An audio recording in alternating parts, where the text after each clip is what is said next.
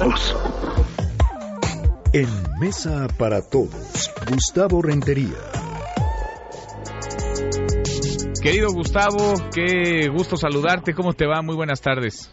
Estoy muy bien y estoy muy contento de que me recibas eh, eh, después de unas, no sé si merecidas, pero bien necesarias vacaciones, querido Manuel. Y efectivamente, tú lo has dicho mm. eh, a través de notas informativas y con sendas entrevistas de muy alta calidad. Por un voto, la reforma de la reforma educativa de Morena se regresa a la Cámara Baja. En el Senado no alcanzó la mayoría calificada, es decir, las dos terceras partes que obliga la Carta Magna de los senadores presentes, que hace unas horas, si no me falla la memoria, eran 122.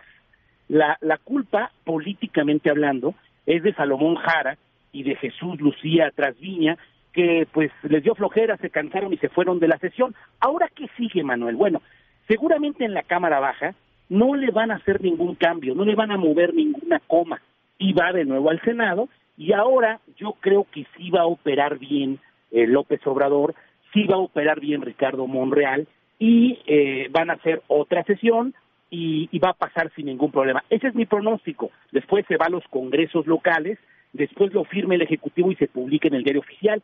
Eh, vale la pena recordarle a nuestro amplio auditorio de la Mesa para Todos que está vivo un memorándum, y, y, lo pongo eh, vigente, entrecomillado, porque muchos dicen que no tiene validez jurídica.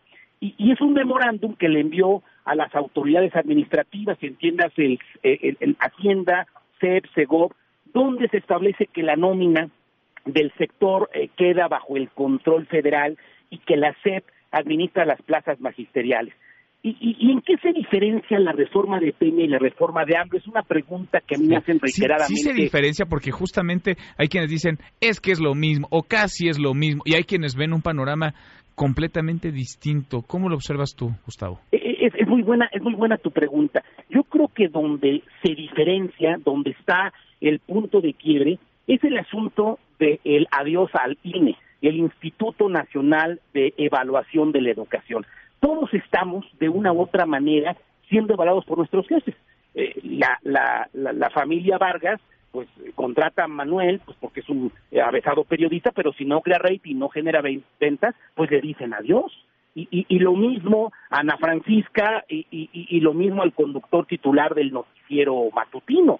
Eh, también al chico que en este momento está operando la consola. Si aprieta un, un botón equivocadamente, pues tenemos derecho a decirle al ingeniero, oigan, pues ya ni la abuela, no salió la voz del aburrido de Gustavo Rentería al aire. Eh, creo que ahí está, ahí está sin duda alguna el punto de quiebre y la diferencia. Ahora bien, hay una serie de frases que van a quedar en la Constitución que, que son una vieja carrera eh, de izquierda para lograrlo. Por ejemplo, se habla de valores, de civismo, de historia y de cultura como manera obligatoria. Se habla de, de, darle un apoyo formal a las escuelas normales. Se habla de la equidad que va a permitir educación incluyente, eh, de diversidad cultural y de diversidad étnica. Yo te puedo asegurar y pronosticar, querido Manuel, que con los votos del PRI, eh, todo indica que eh, va, va, a haber un periodo extraordinario, no debe de estar preocupado ni Esteban Moctezuma, ni López Obrador, ni el Esther Gordillo, claro, eh, ni los de la coordinadora de educación, porque eh, además en unos cuantas semanas quedará, quedará resuelto este asunto que quedará para la historia por un voto, no pasó hace apenas unas horas en el Senado de la República, pero no deben de qué preocuparse. No, ahora, quienes tendrían que preocuparse, pues parece es el coordinador de Morena y quizá el presidente, ¿no? Para que les den los números, ahora sí, para que no se enferme alguien, para que no se salgan cuando no se deben de salir de el salón de sesiones, para que voten pues todos en lo general y en lo particular. Sí, sí, un voto, un voto era necesario, uno nada más, y la culpa es del señor Jara, ¿no? Es decir, eh, estos personajes que se salen a hacer pipí eh, de manera vergonzante en otras legislaturas. Oye, que se esconden después, ¿eh?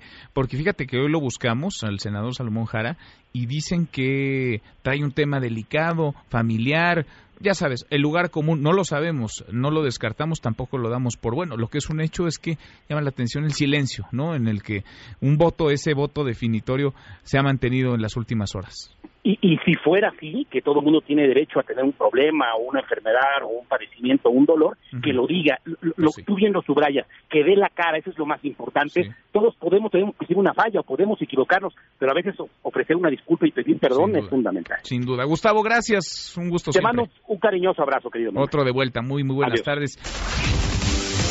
Mesa para todos.